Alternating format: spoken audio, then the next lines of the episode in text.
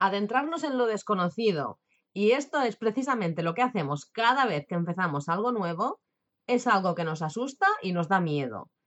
Y hay una conversación interna que todos tenemos en un momento u otro cuando estamos valorando la idea de poner en marcha nuestro propio emprendimiento. Que si no tengo formación suficiente, que si nadie me conoce, que quién va a querer pagarme, que si cómo va a ser posible ganarse la vida con esto, que qué pasará si al final todo sale mal, la gente se va a reír de mí, voy a hacer el ridículo ante mi familia. A ver, miedos específicos los hay de muchísimos tipos. Está el miedo a no saber vender, el miedo al fracaso, el miedo al éxito, el miedo a cobrar por tu trabajo, el miedo a exponerte, miedo a hacer el ridículo, miedo a tomar malas decisiones. En fin, que esto daría para varios episodios. Así que si os apetece que los trate uno a uno en otros episodios, solo tenéis que decírmelo en los comentarios. Pero hoy de lo que voy a estar hablando es del miedo a emprender en general. El miedo por sí solo no tiene nada de malo ni excepcional, porque, a ver, todos tenemos miedo, es una reacción normal de nuestro cerebro. El problema viene cuando dejamos que nuestros temores nos paralicen y nos mantengan apartadas de lo que realmente queremos. Y esto ya no mola tanto. Así que hoy vamos a hablar sobre cómo superar este miedo a emprender. Ahí vamos.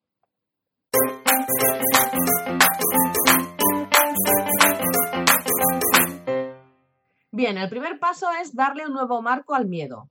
Los miedos tienen una función adaptativa, nos protegen, intentan que nos mantengamos con vida, porque asocian el hacer algo distinto con un posible riesgo, con la posibilidad de morir, y eso es fatal para la supervivencia. Así que una parte de nuestro cerebro muy primitiva se encarga de esta parte, de esta funcionalidad, pero es una parte del cerebro que no razona. Así que hay que ser muy conscientes de eso para ir viendo que nuestros miedos tienen poco de razonable y no suponen un verdadero peligro para nuestras vidas, al menos no los miedos que están relacionados con emprender. La primera causa del miedo, como hemos dicho, es un pensamiento fugaz que nos lleva a pensar que quizá fracasamos. Pero fracasar en qué? Este es un miedo tan irracional que no nos paramos a pensar en qué es lo que significa realmente fracasar. Porque aunque tú no lo estés reflexionando de forma consciente, hay una parte de ti que sí que se está preocupando de controlar esta parte, ¿no? Y es tu cerebro más primitivo.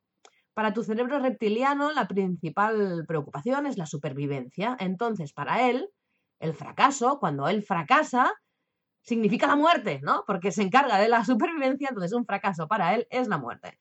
Y no entiende de pequeños fracasos a medias tintas. Y en momentos de estrés, esta es la parte de nuestro cerebro que toma el mando y cuando está bajo control el cerebro reptiliano, cualquier cosa que nos dé miedo la interpreta como una potencial causa de muerte. Y llegados a este punto solo hay dos opciones. Aceptar que tiene razón y no ponernos en peligro sin cuestionarnos si realmente es un peligro real de supervivencia o no. O la otra opción es mm, querer demostrarle que no tiene razón. Y eso está genial, porque nuestro cerebro también está preparado para los cambios. Por eso, cuando te atreves a hacer algo completamente novedoso y que antes te aterraba, la recompensa que sientes al hacerlo es enorme. Te entra un subidón de energía, de motivación, te sientes viva, te sientes estupenda. Y eso es porque nuestro cerebro nos está inundando con hormonas que nos recompensan por haber tomado el riesgo y haberlo superado. A mí personalmente me gusta ver el miedo como una señal previa a que está a punto de suceder algo alucinante porque las cosas aburridas y que no nos aportan nada no nos dan miedo. Así que si algo no te da miedo, es que no vale la pena. Bien, siguiente herramienta muy poderosa para vencer el miedo. Ponerte en acción a través de pequeños pasos. Cuando evitamos un miedo, lo estamos alimentando, le estamos dando más poder. Cada vez que lo evitamos, se hace más y más grande. Y si pasamos el tiempo sin hacerle frente, cada vez nos da más y más miedo. Y ojo, el miedo crece, ¿no? Esa sensación que tenemos interna de, que eso es peligroso o que nos aterra, cada vez es más grande, pero realmente las consecuencias catastróficas que estamos anticipando no son cada vez mayores. O sea, a, nivel inconsciente, pensamos que todavía es peor que antes, pero lo de fuera no ha cambiado. Lo que se está haciendo más pequeño somos nosotras.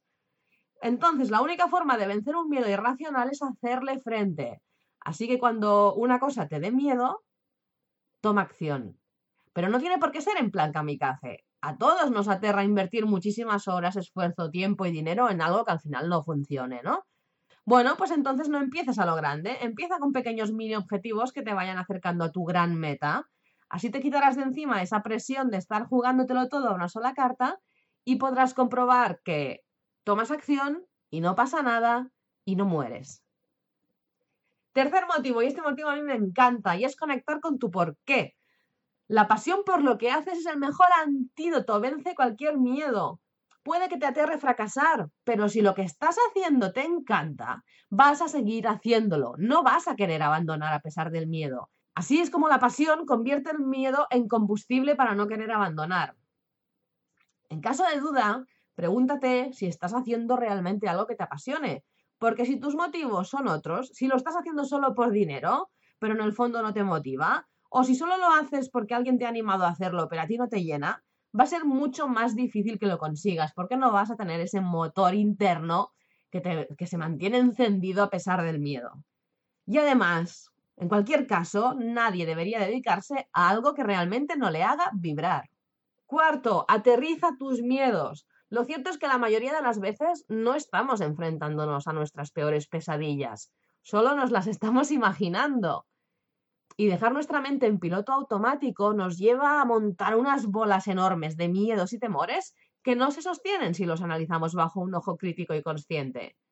Entonces, lo que yo te propongo es que imagines lo peor que pueda pasar y lo pongas por escrito. Y una vez lo tengas escrito y lo hayas vaciado de tu mente, lee esa lista de temores y luego pregúntate, ¿y qué? ¿Qué pasa si esto realmente llega a cumplirse?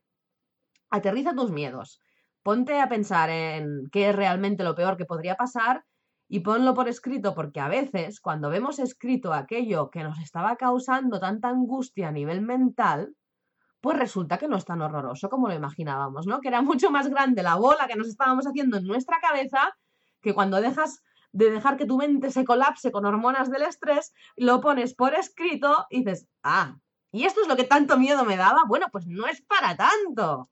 Venga, y quinto, inspírate con casos de éxito.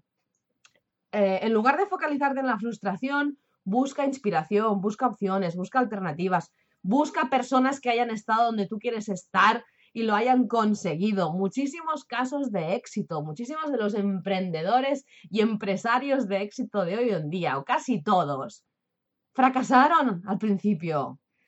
Entonces, empápate de esta forma de pensar, en la de que un fracaso ya no es el fin del mundo, un fracaso ya no es una señal por la que debas abandonar. Porque si esta gente hubiera abandonado a la primera de cambio, no tendríamos Facebook, no tendríamos Virgin, no tendríamos eh, Apple, o sea, todas estas empresas, todos sus fundadores pasaron por momentos eh, complicados y lo que les ha hecho llegar hasta donde están ha sido que han seguido a pesar del miedo. Así que, si no, puedes leer sus biografías, puedes leer sus blogs, puedes seguirles por redes sociales. Y también estaría muy bien que te rodearas de personas que estén tomando estos mismos riesgos que tú quieres tomar. Y si en tu familia o círculo social no hay nadie que esté haciendo algo parecido, si todos están acomodados, pues te va a costar muchísimo dar el paso. Así que rodéate de personas que quieran hacer también estos cambios. Conecta con otras emprendedoras, busca un grupo de apoyo, recurre a un coach o a un mentor que te acompañe en el camino y te acelere los resultados. Pero rodéate de personas, lecturas o conversaciones que te inspiren a tomar acción y a convertirte en la persona que necesitas ser para cumplir tus sueños. Si tuviera que darte un único consejo sería, haz algo, lo que sea. El coraje no es la ausencia de miedo, el coraje es conquistar tu miedo. No pienses que lo estás haciendo mal simplemente porque estás teniendo miedo, porque el miedo es normal.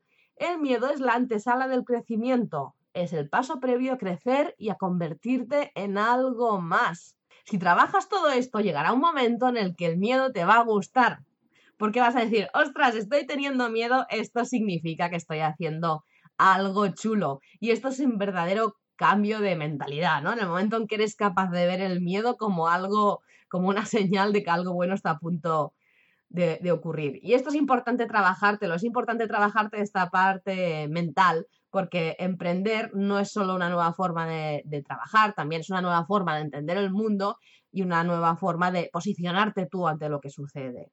Y esto es lo que va a hacer posible que todo salga adelante, te va a permitir vencer cualquier obstáculo o miedo que aparezca en tu camino. El miedo crece y crece y crece cuando más lo evitamos. Así que en caso de miedo, haz algo, lo que sea. Analiza lo que ya estás haciendo, analiza todo aquello que te preocupa, piensa en cómo podrías solucionarlo, piensa en qué otras opciones te quedan por explorar, qué otro enfoque le puedes dar, qué alternativa no has probado todavía. Pero haz algo, lo que sea. En conclusión, todos los miedos son válidos y lo más normal es que experimentes más de uno durante tu viaje emprendedor. Pero lo que no es deseable es que permitas que los miedos te aparten del camino. El miedo solo desaparece si tomas acción. Y el cambio siempre sucede de dentro hacia afuera. No habrá un momento en que las cosas de fuera dejan, dejen de darte miedo. Si no haces nada, eso seguirá así. La respuesta no está fuera. Lo único que puede cambiar las cosas es lo que tú hagas. Y tú puedes seguir teniéndole mm, miedo al miedo toda la vida o puedes dar un pequeño paso al frente para desmontarlo. Para vencer el miedo, lo primero con lo que vas a tener que luchar no es con un enemigo externo, sino con tu propio estado mental que te va a hacer estar cuestionándote cada paso que das, llenándote la mente de negatividad y manteniéndote apartada de tus metas. Si no cambias esa forma de ver el mundo, si no encuentras la forma de detener estos mensajes que llegan de forma automática e inconsciente, no habrá manera de tener éxito emprendiendo. Si quieres que te ayude a llevar tu vida y tus proyectos al siguiente nivel, desarrollando una auténtica mentalidad emprendedora, no puedes perderte mi taller intensivo Mentalidad Emprendedora. El objetivo del taller es ayudarte a transformar esa mentalidad de empleado que todos traemos de serie porque no nos han enseñado a pensar de otro modo en una auténtica mentalidad emprendedora.